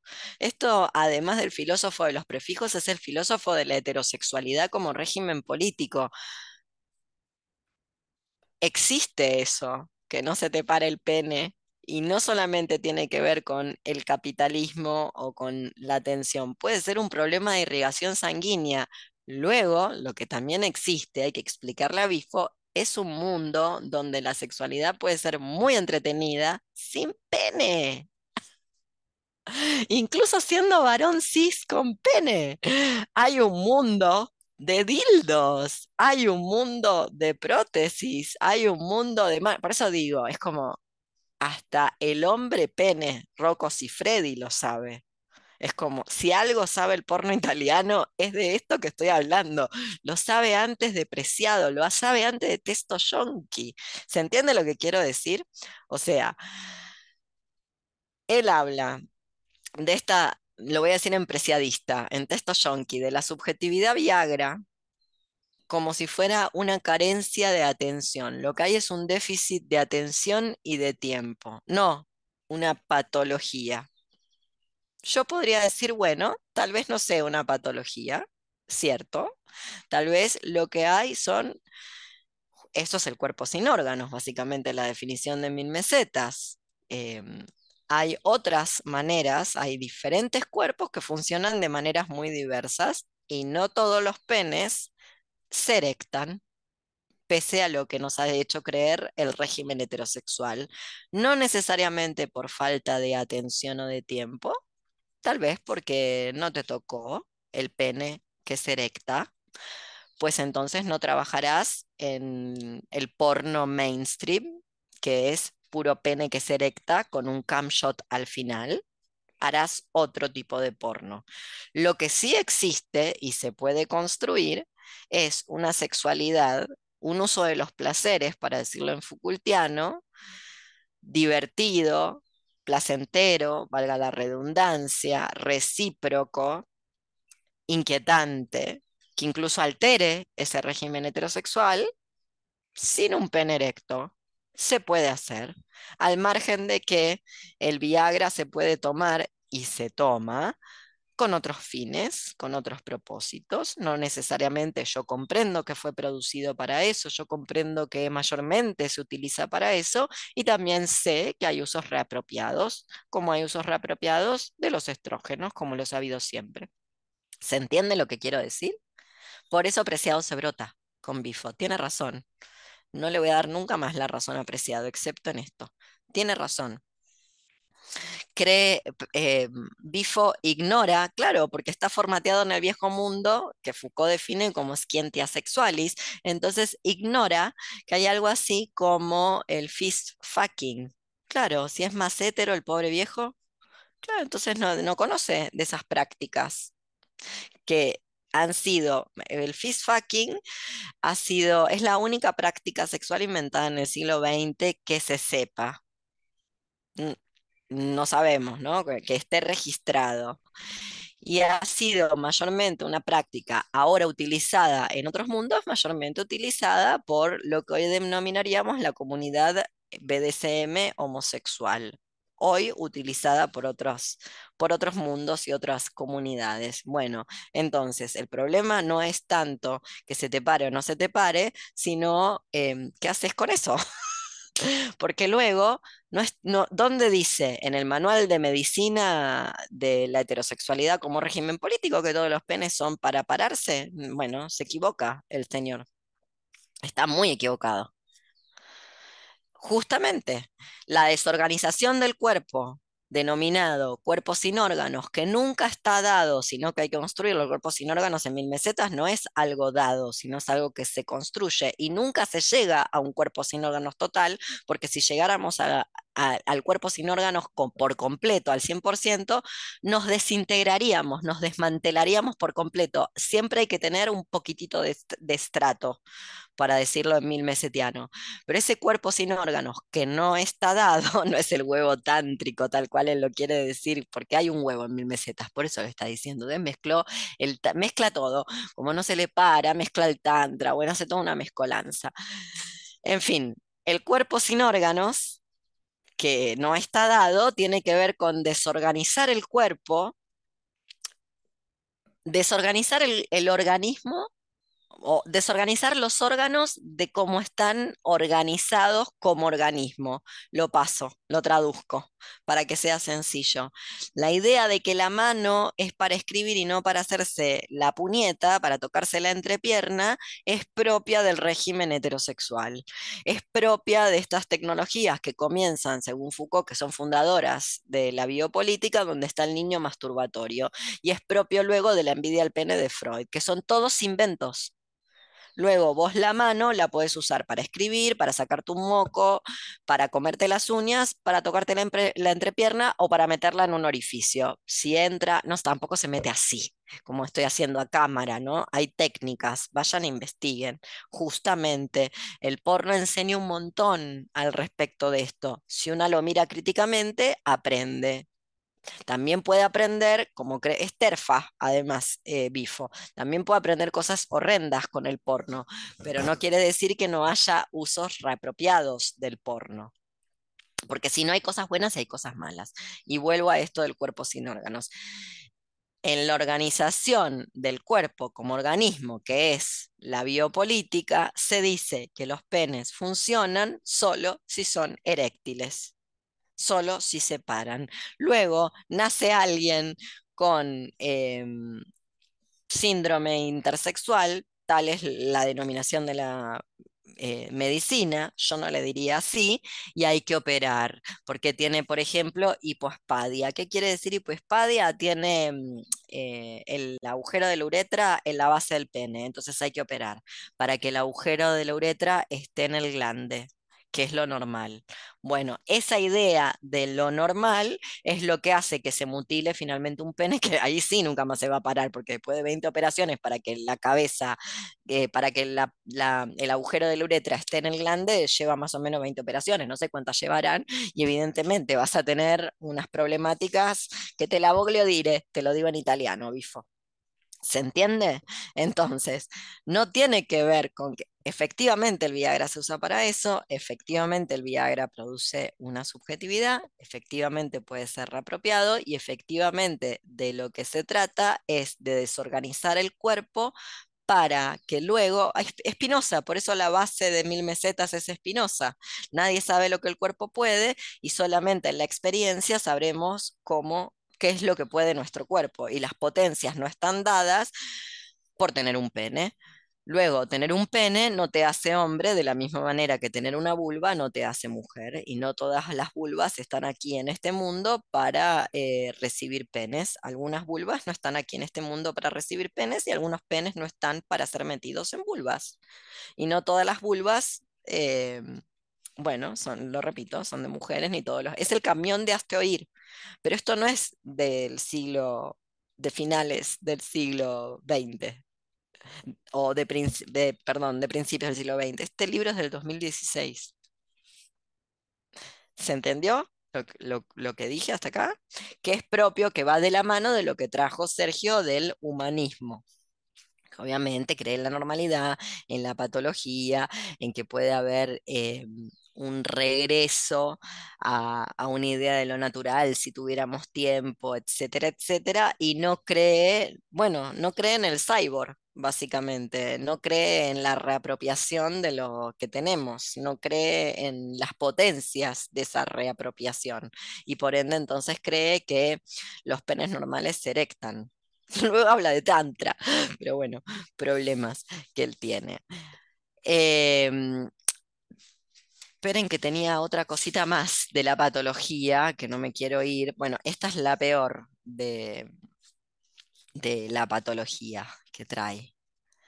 Eh, la peor, a mi modo de ver, yo voy más lento que Sergio, que se fue directamente a las conclusiones. La peor, porque número uno es culpar al enfermo, es literalmente culpar a la persona que es diagnosticada. La enfermedad existe como diagnóstico. En realidad la salud también es una construcción política, ¿verdad? ¿En, qué sentido digo que la salud es una construcción política? Realmente no sabemos si somos sanas y enfermas hasta que tenemos un diagnóstico. Usualmente la gente se muere, no sabe que se ha muerto o por qué se ha muerto. Palma, ¡pum!, se murió. Bueno, cuando hay un diagnóstico, no siempre es tan fácil obtener el diagnóstico, muchas veces por razones políticas o no tenemos acceso a lo que se denomina salud, que es un servicio médico básicamente, o sencillamente no le dan no, no, encuentran, no encuentran qué tenés, porque o lo que tenés es muy novedoso, muy nuevo, acaba de ser creado como enfermedad, o sencillamente bueno, los médicos ya saben, los diagnósticos son formas de organizar el poder para el control. Van a encontrar que, les doy mi ejemplo, van a encontrar que bajo el paraguas de lo que se denomina enfermedades inflamatorias intestinales o Crohn, hay una serie de síntomas que también se comparten con otras enfermedades que de inflamatorias intestinales no tienen nada, como el lupus, como el reuma, la artritis reumatoidea, y luego van a encontrar tantos crones como personas, literal. No, no nos parecemos entre nosotros. No es que hay, lo que sí hay es una subjetividad que te la produce el dispositivo médico. Todos los crones nos parecemos en tanto subjetividad. Bueno, justamente. Eh, esta es tremenda, esta, esta es tremenda, debería ser cancelado. Miren que yo no creo en la cancelación, pero esto, esto es meritorio de cancelación. Cualquiera de nosotras escribe esto y es cancelada, ¿no? Este señor lo celebran, le publican un libro. Página 58. Arriba, vamos con los prefijos, la frágil psicoesfera.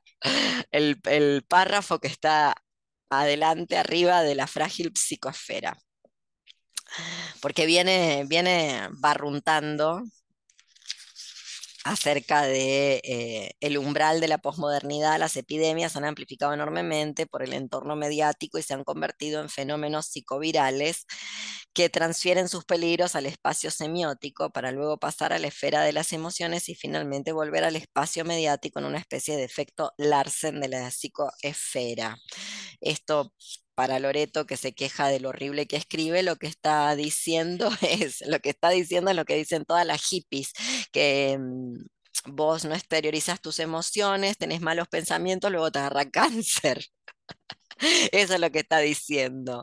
O que si sentís mucho odio, que sos una persona como yo, bueno, a mí me lo dicen, vieron que yo lo subo cada tanto, que me lo dicen, que en realidad a mí me agarra Cron porque soy una odiadora, porque no vivo alegre, porque no estoy celebrando que Argentina salió campeona, que es lo que tendría que hacer. Entonces por eso tengo Cron, eh, porque no estoy celebrando. Bueno, acá va el párrafo que sigue. El SIDA 2016, 2016 hablando de SIDA. ¿Ok? No hablando de casi que, casi que quiso poner cáncer gay, no se atrevió. El SIDA, porque el libro de El SIDA y sus metáforas de Susan Sontag no es del 2016, ya estaba muerta Susan Sontag. Además de que el SIDA y sus metáforas no es porque desconoce que se dice VIH, sino justamente Primero porque tiene otro libro que se llama El cáncer y la enfermedad y sus metáforas, y luego porque lo que quiere trabajar es con las metáforas como estas que están en torno a aquello que luego produce una subjetividad. Bueno, lo leo. El SIDA es la metáfora perfecta de este giro antropológico. Quizás más que cualquier otra, esta enfermedad tuvo efectos masivos en el ámbito de la comunicación, no en el ámbito de las vidas de las personas que se erradicó una generación entera de subversivos sexuales, no en la esfera de la comunicación. En las décadas finales del siglo pasado, la pandemia del SIDA se propagó también en los medios y no es de las últimas décadas, es de la década del 80 la pandemia. Luego se controló. Esto es un error grande, ¿verdad? O sea, en los 90, por lo menos en los países europeos donde está él, ya no se habla de SIDA, se habla de VIH y ya empiezan a aparecer los famosos retrovirales o los cócteles y se puede controlar la pandemia. La pandemia es el fenómeno de los 80, donde realmente, ¿qué mató a toda esa gente? La utilización del AZT. Odio a mi perro. Esperen que voy a pegar un grito. Ahí está, pero funciona, miren cómo funciona. Bueno, en las décadas finales del siglo pasado, la pandemia del SIDA se propagó también en los medios y congeló y esterilizó simultáneamente el acto de tocar. Al transferir la energía erótica al ámbito pornográfico y a la interminable excitación pospuesta de los rituales de, cortejo en las redes sociales. Ay, no, no lo puedo ni leer, me da cringe. El virus cultural ha penetrado tan profundamente en nuestra psique colectiva que somos incapaces de ponderar sus efectos en la calidad de nuestra experiencia y en nuestra vida cotidiana. Si bien el miedo a adquirir HIV ha sido mitigado por las ciencias médicas, sus efectos culturales y psicológicos están aquí para quedarse, transformados en ritual, moda y estilos de vida. Bueno, es lo más paqui que vamos a encontrar. Para la gente que no es de Argentina, paqui quiere decir hetero. Eh, este párrafo, pero además está lleno de pensamiento mágico, pseudociencia y culpa al enfermo, luego de que obsta una serie de, eh, bueno, una serie de fenómenos en torno al VIH pero quisiera que lo analicemos porque a mí me parece un momento muy homo-odiante, literalmente muy homo-odiante, porque en la, en la década de los 80 y en la década de los 90, pese a la evidencia empírica, sobre todo en la década de los 90, los culpables del VIH y es lo mismo que pasa hoy con la viruela del mono, mono que no se dice más viruela del mono. Eh, fue el, el excipiente para vehiculizar la homofobia. Voy a volver a gritar. Bueno, cuéntenme, ¿qué piensan de esto? Tremendo, este exabrupto homofóbico. ¿Se entiende o no se entiende? ¿Quieren que lo vuelva a leer? Arranca de antes. La propagación epidémica por contacto ha marcado la historia cultural de la humanidad, particularmente los tiempos modernos promiscuos, urbanos y masificados. Se olvidó de las bacanales, las bacanales son romanas. Eh, la promiscuidad ya estaba inventada y la promiscuidad no necesariamente es un fenómeno urbano, sino vayan y pregunten en los cultos a la naturaleza propio de la Edad Media, Carlo Ginsburg y los Benandanti, por ejemplo, que esa gente luego, hasta bien entrado el Renacimiento, siguió comiendo hongo y haciendo unos cultos eh, muy interesantes. Pero bueno, eh, urbanos y masificados. Pensemos en la importancia que tuvo la sífilis en el paisaje cultural del siglo XIX. En el umbral de la posmodernidad, las epidemias han amplificado enormemente por el entorno mediático y se han convertido en fenómenos psicovirales que transfieren sus peligros al espacio semiótico, para luego pasar a la esfera de las emociones y finalmente volver al espacio mediático en una especie de efecto Larsen de la psicoesfera. El SIDA es la metáfora perfecta de este giro antropológico. Quizás más que cualquiera, cualquier otra, esta enfermedad tuvo efectos masivos en el ámbito de la comunicación. Los efectos masivos de los cuales se está hablando tuvo que ver con la segregación de todo un grupo de personas a las cuales se las empezó a culpar y donde el SIDA previamente se denominaba cáncer gay y que venía a ser casi casi no, venía a ser la culpa de tener una sexualidad contra natura.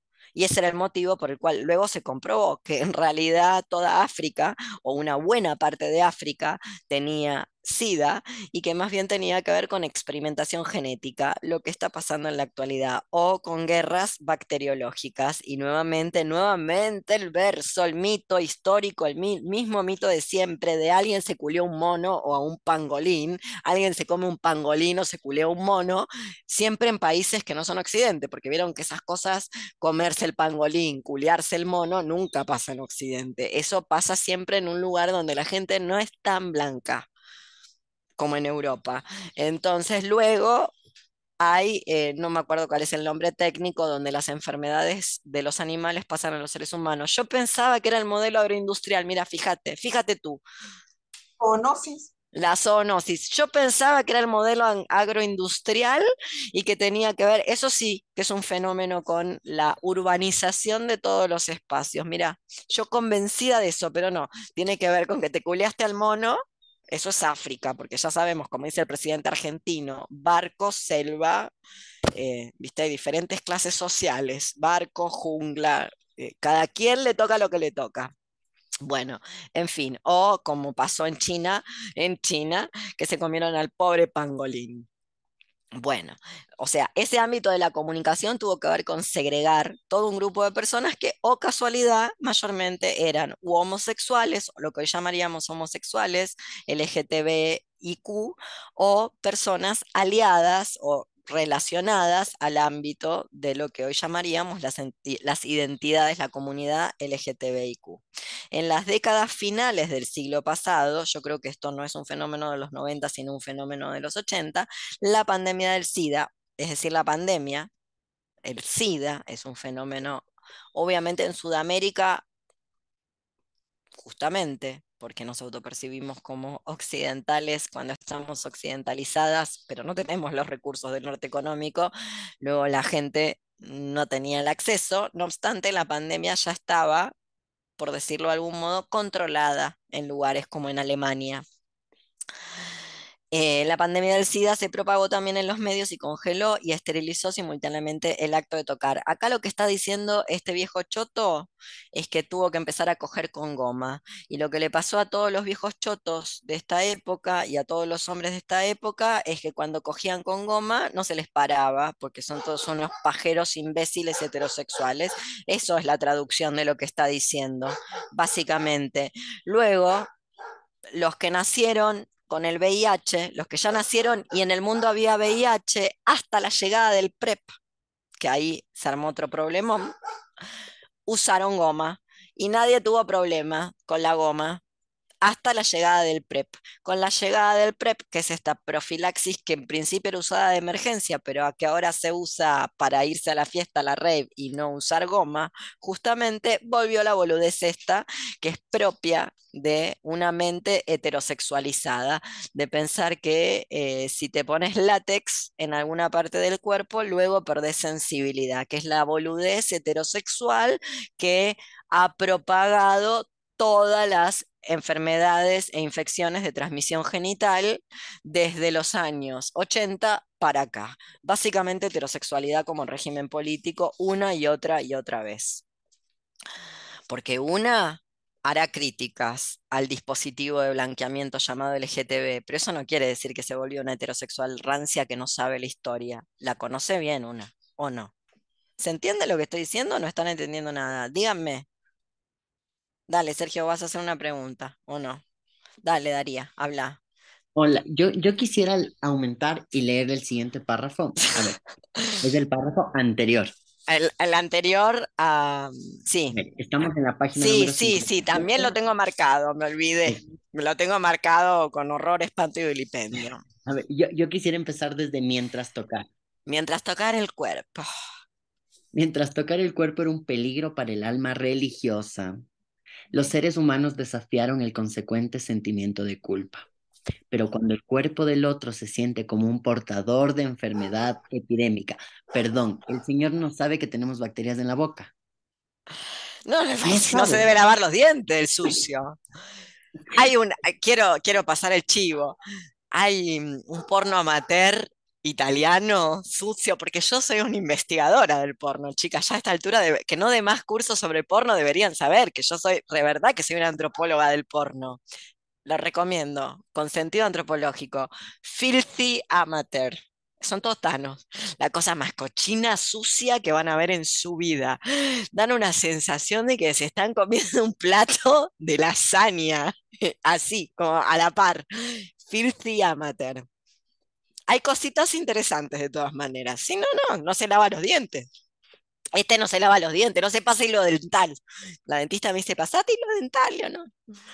Dale, sí, Continúo. por favor. Entonces, el deseo en sí mismo y no simplemente su expresión es reprimido y reconfigurado.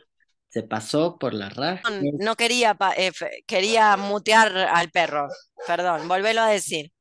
Va, que se pasó por la raja cualquier discusión sobre el deseo, quién gestiona el deseo, pensado desde Foucault, Deleuze, Guattari. A él lo que le importa es que se ha reprimido y se ha reconfigurado. Cuando el deseo se convierte en un peligro para el cuerpo, el miedo comienza a amenazar desde dentro al deseo y lo asimila como enfermedad. El erotismo entonces da un giro mórbido que lo estetiza y lo transfiere al dominio de los tabúes sociales y las transgresiones individuales. ¿En qué mundo vive Víctor? Por No favor. leyó Bataille. Me voy de este grupo. Me voy. Bataille salió de la sesión. Ha dejado la sesión. Voy a, voy a, a callar al perro y vuelvo. Y hacemos mierda este párrafo. Porque... Listo. Volví. Bueno, entonces, dale, Daría.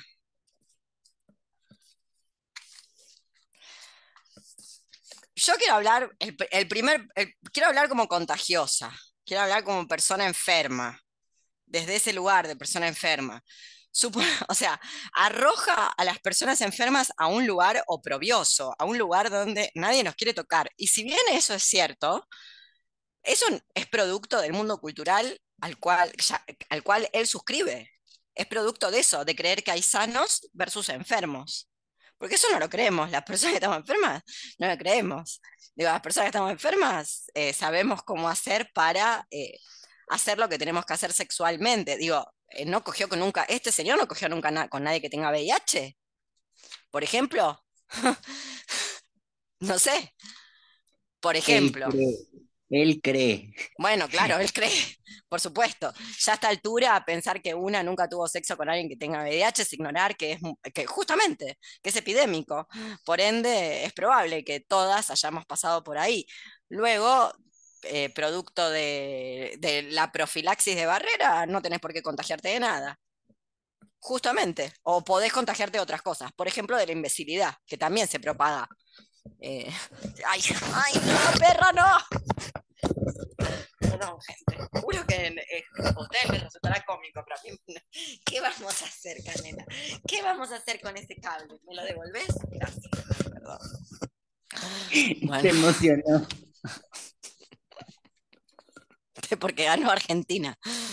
Porque ganó Argentina, están todos emocionados los perros. Bueno, seguimos. No, no así los gatos, los gatos están tranqui. Sí, Y, y ahí para, para, para completar, em, solo avanzar al siguiente que dice, la propagación epidémica por contacto ha marcado la historia cultural. No, de perdón, perdón, humanidad". perdón, eh, perdón. Bueno. Quiero eh, retomar desde el erotismo entonces da un giro mórbido. La relación sexo-muerte está documentada en las cavernas. Hay pinturas de Lascaux. Esto es el erotismo de, Bataille, por eso lo digo. Hay pinturas en Lascaux donde, eh, pi- pinturas que son, obviamente no son pinturas, no es arte, es magia para conjurar la muerte donde los cazadores salen y se pinta a un cazador muerto, está el grupo de cazadores, el mamut, las lancitas, y hay uno muerto y el muerto tiene el pene erecto y no hay Viagra.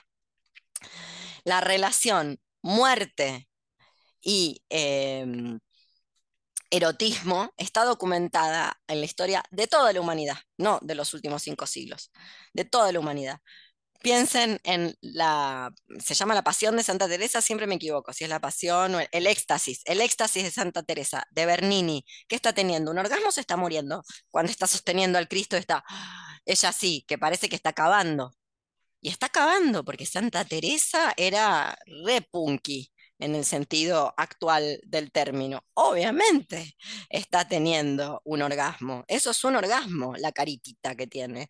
¿Cómo se dice orgasmo en francés? La pequeña muerte. O sea, este señor no cogió nunca. Es literal. Nada, nunca cogió con nadie. Bueno, entonces esa idea de que el giro mórbido, el giro mórbido forma parte del sexo en los humanos. Si no, son animales. Y entonces acá viene el debate. ¿Hay que retornar a la animalidad? No, hay que retornar al mundo del encanto. Y en el mundo del encanto, que el pensamiento mágico, una puede tener pensamiento mágico no estar en el mundo del encanto. ¿Bien? Bueno, y en el mundo del encanto, los animales también son humanos. Por eso cuando beso al sapo se convierte en príncipe. Eso es lo hermoso del mundo del encanto. No es que hay que volver al mundo animal. Los animales son personas tienen sociedades, son personas literal, puede ser tu pariente, por eso tenés que tener cuidado a qué pollo matás, porque en una de esas estás matando a tu vieja que es el pollo ahora, entre otras, es literal, para las poblaciones originarias no es que son más animales, están más cerca de lo animal, los animales son humanos, es literal que son humanos, pueden ser personas, reencarnó en eso, está el espíritu de no sé quién, o sencillamente tienen sociedades, literal, como en los cuentos infantiles donde eh, que todos los cuentos infantiles tienen, hablan entre ellos los animales, hablan lenguaje humano, y una dice como las películas de los años 50, me decís, pero los nazis sabían inglés, es un inglés con acento alemán, pero hablan inglés. Bueno, es igual. Entonces los animales están hablando, están hablando en un lenguaje humano. Claro, porque para las poblaciones originarias son, son personas, literalmente son personas.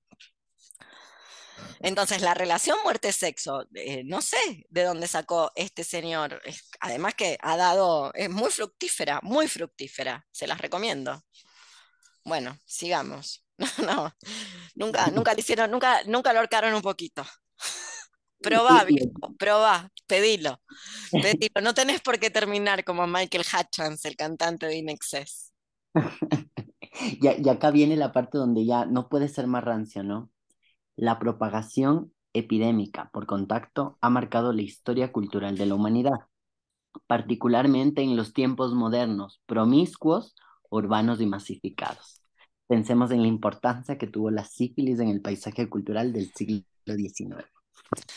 Bueno, habría que avisarle que estamos en medio de una pandemia no solo de COVID, sino que estamos en una pandemia de infecciones de transmisión eh, genital en todo el mundo, para la, que, para la cual, se ha dicho de paso, no es solamente VIH, ojalá fuera solamente VIH, porque se ve que los, los retrovirales todavía andan funcionando, sino que justamente tienen que ver con que la gente ha dejado, le ha perdido el respeto a las enfermedades e infecciones de transmisión genital. Eh, ergo, nadie usa condón, el condón no se usa más, como la canción de Toquilla, a veces me la mete a pelo y a veces con condón. Bueno, y producto de eso y del uso abusivo de los... Em, ay, no me sale, de los antibióticos, luego una gonorrea te hace pelota. O una candidiasis te hace pelota. O una clamidiasis te hace pelota. Justamente, producto de eso. Y en vez de seguir militando, eh, de hecho, cuando yo era joven, allá lejos y hace tiempo, eh, mucha lesbiana más grande, más mayor, seguía sosteniendo en una idea muy rancia de que las lesbianas nunca estaban con hombres cis, ni con nadie que tuviera pene, seguían sosteniendo que el campo de látex era una pelotudez y que no había que usarlo y que era una pérdida total de tiempo, porque ¿qué te ibas a contagiar con otra mujer?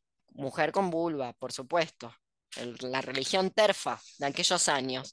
Bueno, y te lo sostenían a muerte. Y acá estamos, seguimos igual. Entonces, este señor hay que decirle que en realidad justamente la goma es lo que permite que luego no te mueras. La goma, digo goma, digo campo de látex.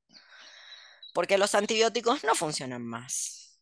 Pero no, no se metió con los antibióticos no funcionan más eh, por el uso indiscriminado, ¿eh? no porque no funcionen, sino porque la gente los ha tomado como si fueran helado, producto de no usar condón ni usar campo de látex, producto de esta boludez que está diciendo él, en vez de abrazar una sexualidad desde menos heterocoital hasta eh, más mediada por el látex, digámoslo así, u otras prácticas que desorganicen eh, el organismo organizado heterosexualmente.